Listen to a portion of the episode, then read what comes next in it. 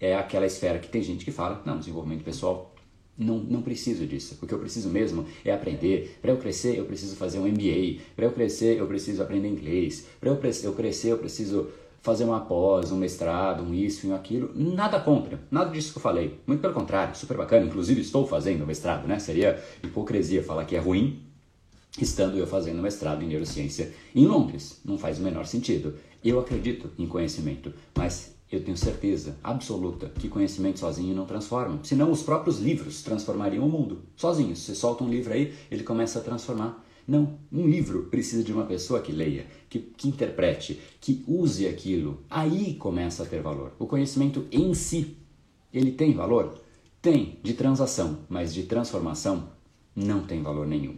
Para que ele realmente transforme, a matéria-prima a, confiança é, a é o que transforma aquela matéria-prima em resultado. Esse episódio é mais uma edição do Brain Power Drop, uma pequena cápsula de reflexão oferecida além dos episódios regulares. Para aprofundar no assunto de hoje e aprender como entrar no estado mental da confiança, entre em brainpower.com.br/confiança.